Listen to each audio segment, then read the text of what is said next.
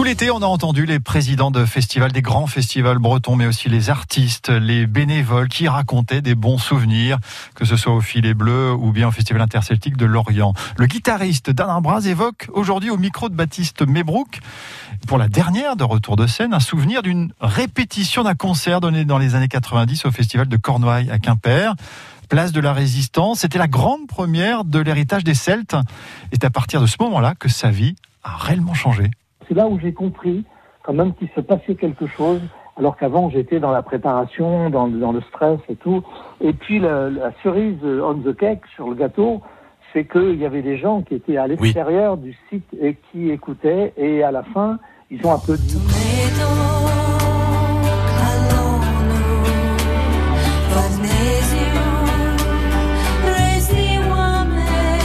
Oui, ils étaient sur le mont Fuji, notamment. Voilà, il y avait bien, il y avait bien 400, 500, 600 personnes qui étaient là, qui écoutaient. Ah et ils nous ont applaudi. donc c'était un concert privé, on va dire. C'était l'avant-concert. C'était quelque chose de, pour moi, d'extraordinaire.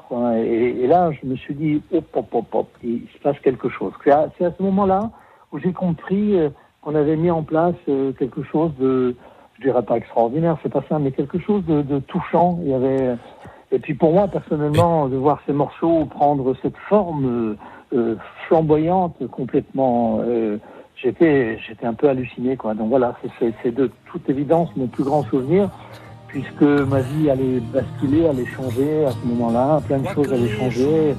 Et puis voilà, et puis mon rêve euh, ne, ne, se sera jamais réalisé, parce qu'on est toujours à rêver la Bretagne. Et, les gens se chamaillent pour la diriger au lieu de se réunir et de la créer ensemble. Bon. Toutes les mers, les ponts, les rivières. Mon rêve est un petit peu, c'est un petit peu évaporé. Euh, les Greenlands, les, les pays celtiques, la fédération celtique dont j'aurais rêvé, ça aussi, c'est un petit peu envolé. Donc, euh, quand je repense à tout ça maintenant, je suis d'autant plus ému Hmm. que, j'ai eu, j'ai approché, j'ai approché mon rêve. Et puis, et puis voilà, le temps a passé, les rêves ne sont que des rêves. Mais en tout cas, je suis très heureux d'avoir rêvé et d'avoir d'avoir cru à ce moment-là qu'il allait se passer quelque chose. Mais j'ai toujours été un rêveur, donc je vais pas arrêter, hmm. je vais pas arrêter, ce soir. Hein. Donc voilà, c'était un moment pour moi exceptionnel et ma reconnaissance est tellement grande à tous ceux qui euh, dans cette équipe, euh, je pense à ceux qui ne sont plus là, euh, ont, qui il y avait Esme la reine, la chanteuse de la lutte, qui était là, qui, est partie, Jacques Pella Nicolas, il n'est plus là, le Grand Bleu, tout ça, bah, ça me fait repenser à tous ces amis.